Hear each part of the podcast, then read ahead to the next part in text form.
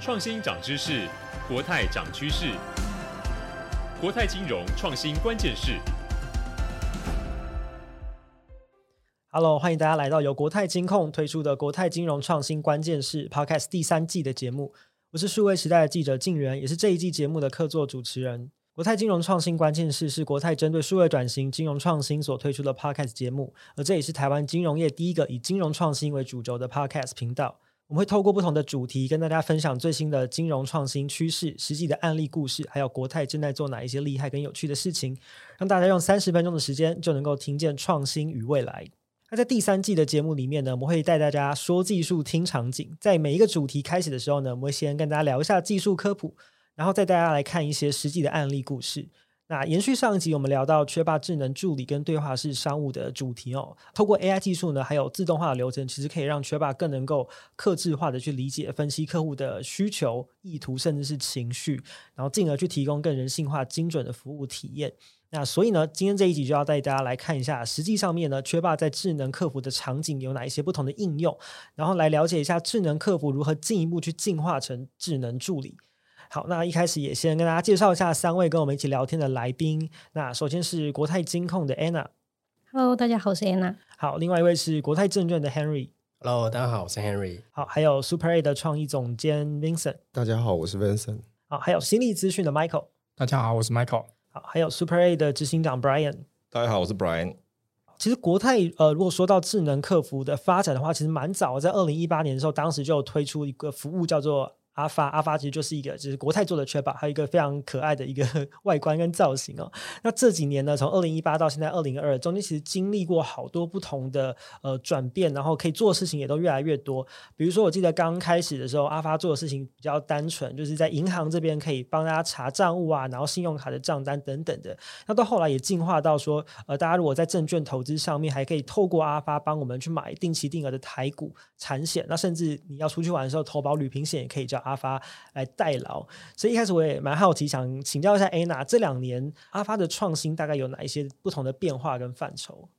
对，确实，阿发是在我们一八年上线。那它是九月五号，它是一个处女座的一个可爱的智能客服。那阿发上线以来，其实我们是透过就是二十四小时的即时服务和一些比较人性化的一个对话式的引导，那去打造整个一站式的服务体验。其实这两年来，我们发现透过用阿发这样的一个服务去跟客户接触，是有效的去降低一些数位服务的门槛的。像是我们发现说，在每年的八九月，大家都应该都有好事多的消费经验。好事多卡，好事多卡它有多利金，那客户可能会不知道它有这样多利金的一个可以运用。那我们透过阿发去提醒客户说：“哎，你有多利金，你记得要去把它用掉。”我们发现说客户会说：“哦，那我要怎么用？呃，我的期限到哪里？”我们就马上也在反映，用阿发这边来做一个服务的阶阶，去告诉他怎么使用，然后期限是。所以我们发现。客户很喜欢这样子的互动，而且是可以及时的去解决他们的一些问题。那我们其实也会透过，就像是呃一些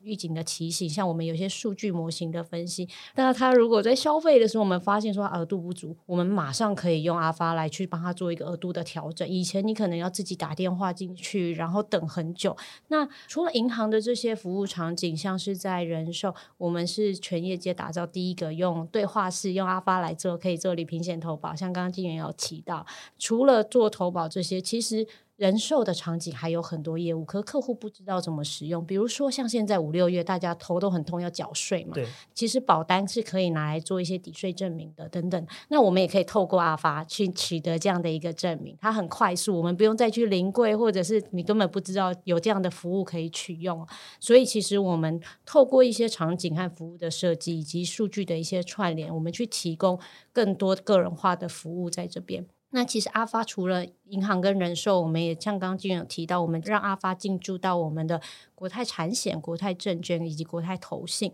产险大家就想到呃，maybe 是出去玩。如果未来出国你遇到一些状况，或者是想要去把你的呃旅平险的保期延长的话，你可能不会有买电话卡，可是你一定会有网络卡。你只要有网络，你找到阿发，阿发就可以帮你去解决这些问题。在证券这里，其实这两年证券就是投资市场很热。其实我们在证券这里也发现说，透过阿发，我们可以带来一些新的服务。那还是 Henry，你要来分享看看在证券这里的服务。好，没有问题。那其实以证券业来说，目前线上的 APP 非常多，那很少有客户会下载，比如说五六个 APP，然后去找到自己要的服务了。所以这些服务目前都散落在这 App 内，而透过阿尔法，其实我们就整合这些 App 一些比较重点的数位服务。举例而言，像是阿尔法现在可以提供客户在呃上面去查询他的一些账务的资讯啊，或是股市的行情，甚至可以像主持人讲的去投资呃定期定额，那等于是整个投资的前。中后需要的服务都可以透过阿发来提供哈。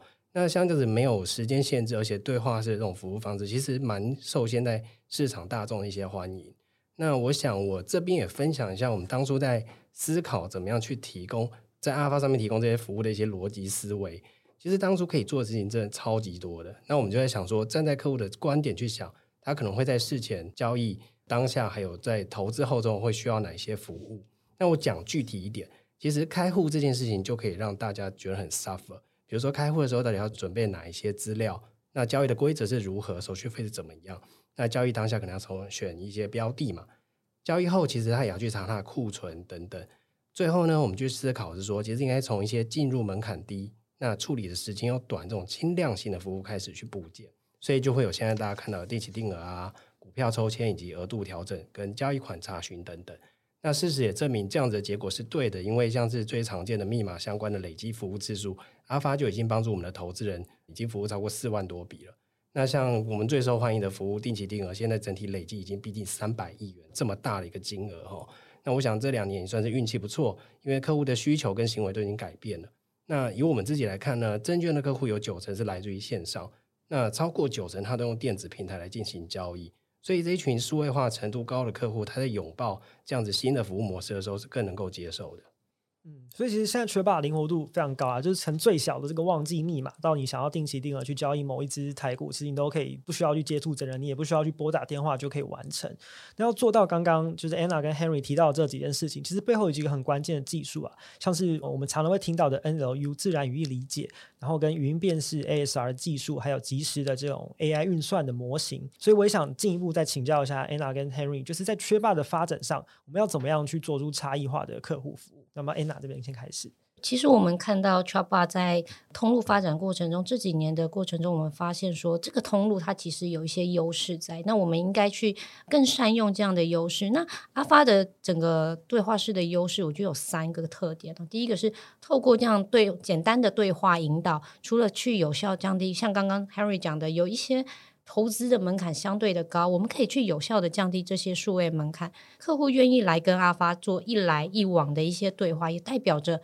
客户愿意接受资讯的程度是高的。所以协助客户去完成整个自助服务，或者是呃我们在做一些行销转介上面的成交度也是高的。那第二点，其实透过在以阿发来说，我们是在全集团的去布局嘛。所以阿发其实可以快速的去串联整个呃各种各式各样的一些服务场景，去创造一些更多的接触点或者是一些服务机会。那第三点就是像刚刚呃静远有提到的，去结合一些技术的运用和数据的赋能，我们可以将。呃，Chatbot 或者是我们阿发这样子的一个服务，打造成像是国泰版的 Siri，那可以提供客户更多、更个人化，然后或是最佳解的一些解决方案，比客户更早去想到他可能需要的服务。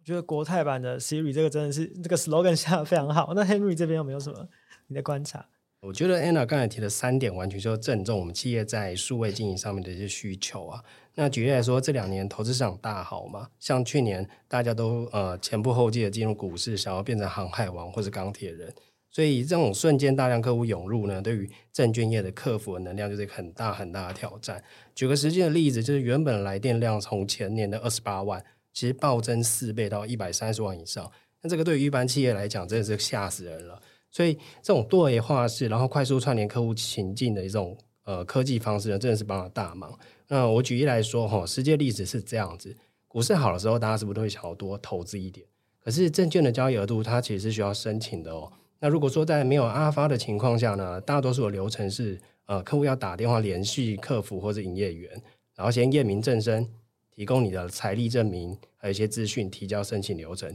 常常二三十分钟就过去了，那个价格也跑掉。所以，如果我们用客固定的客服的人员的量，或是营业员来面对这些爆量的需求，应该是没有办法消化，而且客户应该就会离开到其他地方去了。所以好险是去年呃二零二一年年初，阿发就已经开始可以提供一些线上调整额度的功能。其实只要简单的点击一些呃 button，然后呃简短的几句对话，不到三分钟就可以完成额度调整。那这样子不但客户可以更开心的继续投资，然后大幅缓解了公司客服的进线量，其实大家都是开心的啦哈。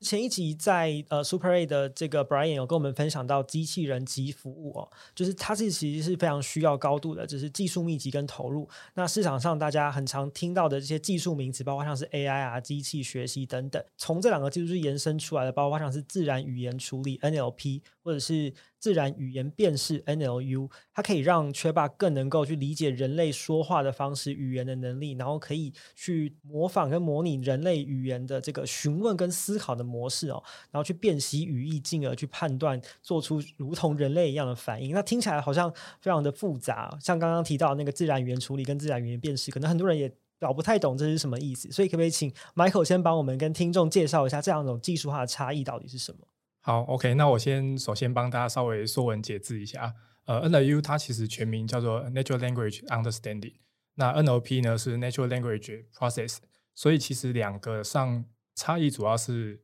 Process 它是比较广义的哦，包含了可能很多的一些语音的处理啦，或者是其他等等的。那 NLU 呢，其实主要是在于文字的理解上，所以它其实是比较范围小一点点哦，大概是这样子一个差别。那我们其实在，呃二零一七年呢，跟国泰这边合作导入的一个 NLU 的技术，那取代了以往的比较早期的智能客服，它只有 FAQ 式的这样的一个语义的辨识的能力。哦，所以我们现在目前导入了以后呢，可以比较精准的命中客户的一个意图。但是遇到问题比较模糊，可能客户问的不是非常清楚的时候，那就有可能会造成一个误判。哦，比如说客户问说，呃，我要买基金，那其实在我们的服务的解读里头，可能他会指的意思是说。我要申购基金，或者是说我要把基金买回跟赎回，好，所以我们在后来呢，又针对这个阿发的一个大脑做了一个一次的一个升级，我们把它的一个大脑架构呢分成哦，从一个 NLU 的模型拆成多个 NLU 模型去做交互的一个判断。那我们把这个架构呢称之为三维意图，它可以把一句话拆解成服务、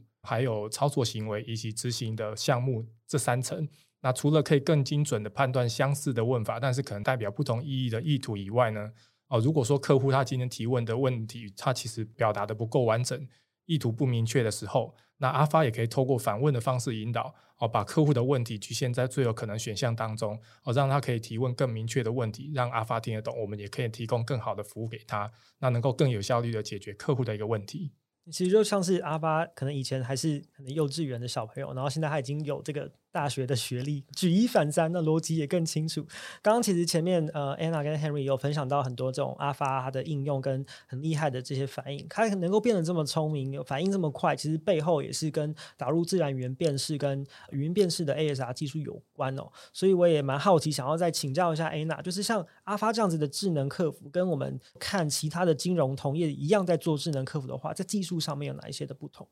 其实像我们国泰，因为有五间子公司都导入了像阿发这样子的服务，那其实背后确实是要有很多真人的训练在里面。那所以我们有一批人叫做阿发训练师。其实呃，我们也发现说，阿发现在广告越来越多，通路越来越广，服务范围越来越多元的时候，阿发训练师要训练做语料训练的 loading 就越来越大。其实训练师他要去。比对问题，甚至去训练问题的工作，其实是相对有一点困难的。他除了是要有一些业务的知识在里面之外，他还要需要去思考说。可能可以创造出更多的一些问法。阿发训练师在训练问题的时候，也会避免去让这一个问题去影响到整个大脑的判断跟逻辑哦。所以，呃，我们发现这样子的 loading 实在太大，所以我们再透过一些技术应用来去解决，就是训练师的 loading。所以我们像国泰数数发中心，我们有资料科学的工程师团队，我们跟工程师团队一起去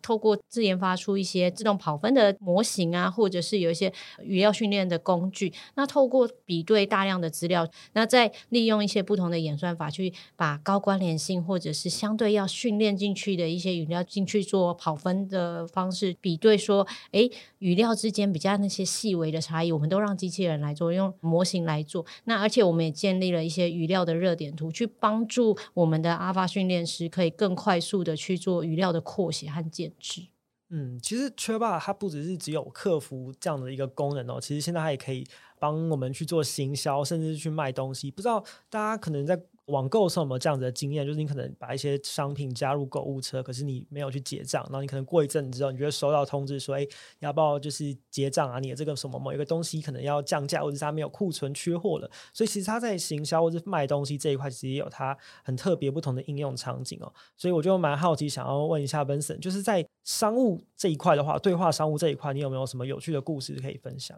事实上，我们如果谈到行销哦，我觉得最主要的。如果要去经营这个我们的 TA 的话，我想培养一个温度跟友谊感是非常重要的一件事情，尤其是温度。那温度的部分，呃，其实我可以分享两个案子哦。一个一个例子是我们在服装业，因为呃最近疫情，然后很少人进到实体店，那他们就在网上，比如说发起了一些活动，举例是牛仔裤，你喜欢什么样的款式？那他这样子的话，他发动下去的时候，就会知道哦，因为他现在其实对牛仔裤有兴趣，然后什么款式。那你如果愿意去试穿的话，我就会给你 incentive，我就可以给你优惠。那这样子的话，其实带动了上万人进到店里面，这是一个我们比较有趣的例子。那你可以从这一些行为当中，你就可以去了解，哦，年轻人他的同温层，然后他对于什么样的话题是比较有兴趣的。OK，这是一种剖析的方式。那另外一种是，嗯、比较故事性的。其实，在未来，对话机器人已经不再是机器人，它其实是把一个情境设计出一个流程。那这个流程可能举例，我们现在有一家我们的客户叫绿藤生机，它其实它就发起了就是绿色生活二十一日。那二十一天当中，其实我提出三个嗯、比较有趣的点哦，比如说第一个点是说，找出你身上用最久的东西是什么。这样子的话，可能就会带起他的情感，你可以去理解他为什么喜欢这个东西。第二个很热烈的议题就是，一定要一顿餐里面把最后一粒米吃完，这样子的一个也是蛮有趣的，可以参与。然后再来就是呃，自我检测你的手机云端发票的比例。呃，像刚刚这三个题材，就是在每一天可能会发生一个题目，你只要加一就等于参加，有点像把游戏跟体验的这种感觉融入进去。所以其实。是我跟你谈恋爱谈了二十八天，然后我发起了多少个议题，然后这些议题当中，我去了解你之后，我后面我就可以再将这些事情优化完之后，变成我下一个对你的行动。所以这样子的话，就是可以把人的个性开始慢慢一个分析完之后，就会变成千人千面的情况。那你这样子的话，我觉得机器人就是在什么样情形当中派出来。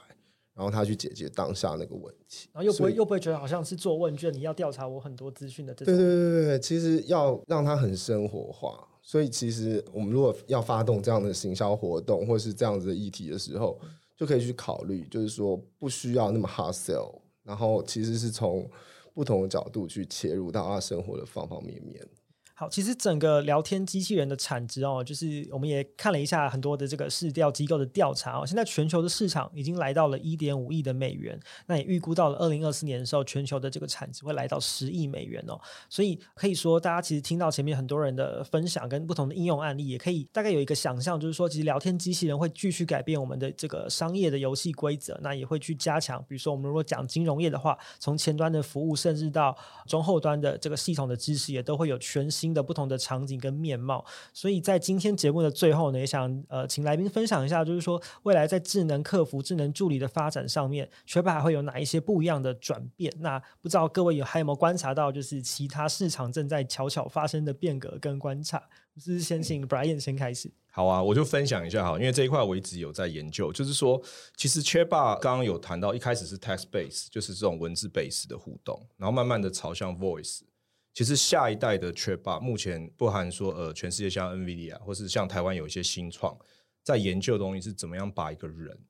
变成一个虚拟的人，那这个 Chatbot 就会慢慢有个人的特性哦。比如说我们开始 Chatbot 刚刚说的是 voice 嘛，可能还是看不到那个 Chatbot 到底长什么样，可是未来是会是一个拟人化的 Chatbot。或许说可能现在有一些所谓的这个 motion capture 的技术，animation 的技术，可以把一个人完全转换成一个虚拟的人。哦，像比如说 Brian 可能会变成有一个虚拟的分身，那这个 c h a t b o 就会去呃透过一些高度的 AI 的 machine learning 啊 training 这样东西，然后去 mimic 我这个人的一些 behavior。所以以后的世界可能就是说，哎，其实如果 Brian 很忙，那我可以派我的分身去处理这些事情。如果他可以学到我百分之比如说七八十的一些 behavior 的话，所以未来 c h a t b o 会加上就是有人。拟人形态的表现，就是元宇宙的，就是元宇宙，元宇宙的方向就是这样在做。而且其实现在在技术上面，其实已经是呃蛮成熟。而且台湾有有几家新创是非常厉害，也在也在突破这个技术哦，都是国际级的技术。那再来的话，就是说呃，这个 Chatbot 其实如果可以拟人化，是拟物化。哦，像 Metaverse 可能大部分的品牌觉得，哎，我我不一定要。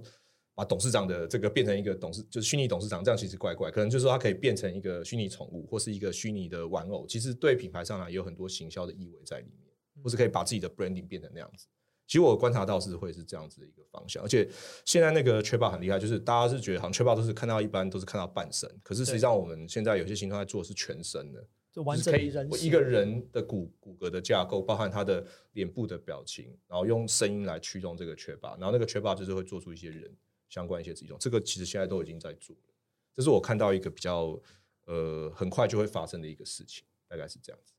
好，那 Anna 这边你有没有观察到，就是你觉得 Chatbot 以后还会有怎么样不一样的变化跟想象？其实就是像刚刚提到阿发这个通路，它其实的优势是给客户的操作可以更简单，而且它有一些强大的服务力。那所以我们认为 Chatbot 像阿发，他不只是个客服，我们期待他成为一个全能的一个智能助理。就像我们刚刚讲的，我们希望他打造一个国，国对国泰版的 Siri 这样的一个概念。嗯、其实我们也发现，因为我们也透过很多的使用者的回馈和一些研究去看到，其实客户他是期待整个服务是无断点，而且可以更直觉的去取得一些，不管是金融，或是刚刚前面一些行销，或者是其他在买东西的时候，或者是去吃东西的时候的一些其他的一些定位服务等等的。其实我们在发展 Chatbot 的过程，我们也透过更多样化的一个业务的经营、业态的整合，希望去整合更多跨域的一个金融的发生，或是跨域的服务的发生。我们也希望去跟异业，或者是去跟其他的金融同业共同去经营这些客户，去满足客户更多样化的一些服务需求。那 Henry 这边，你觉得 Chatbot 之后还会有什么样不同的变化？其实像 Anna 讲了，我们提出在导入阿发的时候，确实是比较定位说它是一个客服的角色了。那从低门槛、轻量的一些服务开始部件，那到目前为止，我们发现阿发或是 Chatbot 在这个角色发已经扮演的非常的好。所以像现在客户呃，如果使用过阿发，有九成的客户都知道说，呃，如果需要问题遇到问题不知道什么状况的时候，就会问阿发说，哎，现在到底什么状况？下一步应该要怎么做？那其实蛮有趣的是说，我们在这过程间也有跟我们一些客户去聊聊，甚至说电话当面直接就问他说：“哎，你的需求到底是怎么样？”那其实客户的反应都还蛮纯粹、蛮简单的哈。他就是说，如果你企业能够在一个情境或是单一个窗口就提供我所有服务，就不要让我到处跑，而且可能不要这么被动，你积极点，让我知道说你可以整合怎么样子的服务给我。所以这样的思维也促使我们在思考是说，阿发的下一步怎么样去提供更积极、更整合式的服务。慢慢的走到就是智能助理，像 Siri 这样子的定位。那实际的例子就是说，我们在六月会推出一个 ETF IPO 的呃申购服务。那这个的实际的例子是这样的哦。以前客户如果要申购新上市的 ETF IPO，流程其实比较冗长，他需要在上班的时间到分公司去填写资本的表单哦，或者到投信的网站额外去开立他的电子的交易会员。但这个对于客户来讲，可能一年或两年只用一次。那汇款完之后呢，还要记得再跟投信确认，哎，你的 IPO ETF 申购有没有成功？如果有问题，他也需要在两间公司，就是证券跟投信之间的客服去转接啊询问。那我们就看到这个状况，其实就可以透过阿发来做一些更积极整合性的服务。所以在六月的这一档 IPO 申购呢，你只要有国泰证券的台股账户，二十四小时你都可以透过阿发去申购这样子的 ETF。那这一档新发行的名称是国泰全球数位支付服务 ETF。客户在申购的中间，那之前想要了解什么样的资讯，甚至申购之后，你要查说你有没有成功，有哪些东西要补件等等，都可以透过阿发来完成，就像是有二十四小时的助理在服务你一样。其实感觉其实还蛮尊荣的。那我觉得接下来证券呢，应该也会跟着金控去思考着说，还有哪一些集团内的服务可以作为整合。那我觉得阿发在转职，在成为助理这样子的。角色上面，我相信是呃，大家都可以赋予很大的期待的。因为阿发一路从银行，然后跑到人寿，跑到证券不同的地方去。那刚刚其实 Henry 也有提到说，他接下来会变成是非常智慧，像随身的助理这样子。那 Anna 就我也蛮好奇说，除了刚刚我们想象到这些，阿发未来还有没有再进化的空间？其实我们也开始建构技术跟服务整合的一个 One trabar 的架构，一个新的服务中台。其实目的就是希望，不管客户从哪一个通路进来，都可以得到一个一致性的服务体验。举例来说，客户过去如果有资金的需求，他可能要自己跑去分行，跑去银行官网去问贷款的方案。那或者是有些客户知道自己有保单可以借款，他也要去找业务员询问。阿发其实透过这几年在所有我们集团里面的一些数位通路的经营，跟客户配培养出了一些数位的信任感，客户有问题有需求，他其实第一时间会来找阿发。阿发在识别客户之后，其实可以去提供跨域的提供整个呃，我们在集团内可以提供他的最佳的资金解。现在我们国泰也在积极的发展生态圈的布局，就是跟很多异业去做一些共同的发展。除了在原本的金融服务场景，我们提供了更多的一些异业价值的服务。就像是我们在产产险，我们刚想到的，就是像出行生态圈这样来说好了。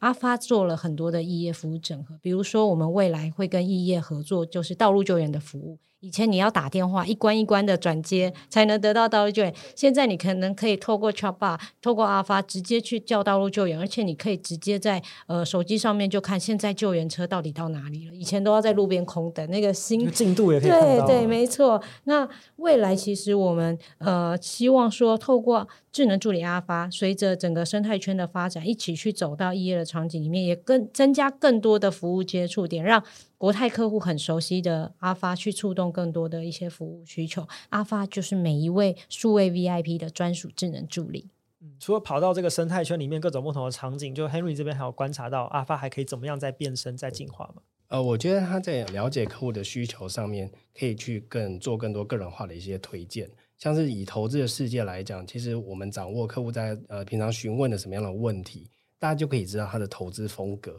或者他的投资的程度到哪边。那像是新手跟老手所需要的服务都不一样，老手可能要知道说当中的功能还有哪一些，新手你可能慢慢的教他定期投资，所以我觉得呃更个人化，而且更符合客户的一些情境，在对的时间去接触他，我想这个是未来阿发一个很好的一个进步的空间。嗯。好，今天非常谢谢所有来宾的分享。那下个礼拜呢，我们会带大家进入到不同的新的技术趋势主题。所以大家如果想要在节目一上架的时候就收到通知，那千万不要忘记订阅我们的频道，给我们五星评价。我们也可以在 Apple Podcast、Google、Spotify、KKBox、First Story 想要各大平台收听到国泰金融创新关键式的 Podcast 节目，或者呢，也可以在 YouTube 搜寻国泰金控的官方频道，这国泰好看，可以收听跟收看到今天节目的画面跟声音。也可以透过呢，点击节目栏下方的连接，可以进入到节目的官方网页，可以看到更多节目的细节跟资讯。国泰金融创新关键是，我们下集再见喽，拜拜，拜拜。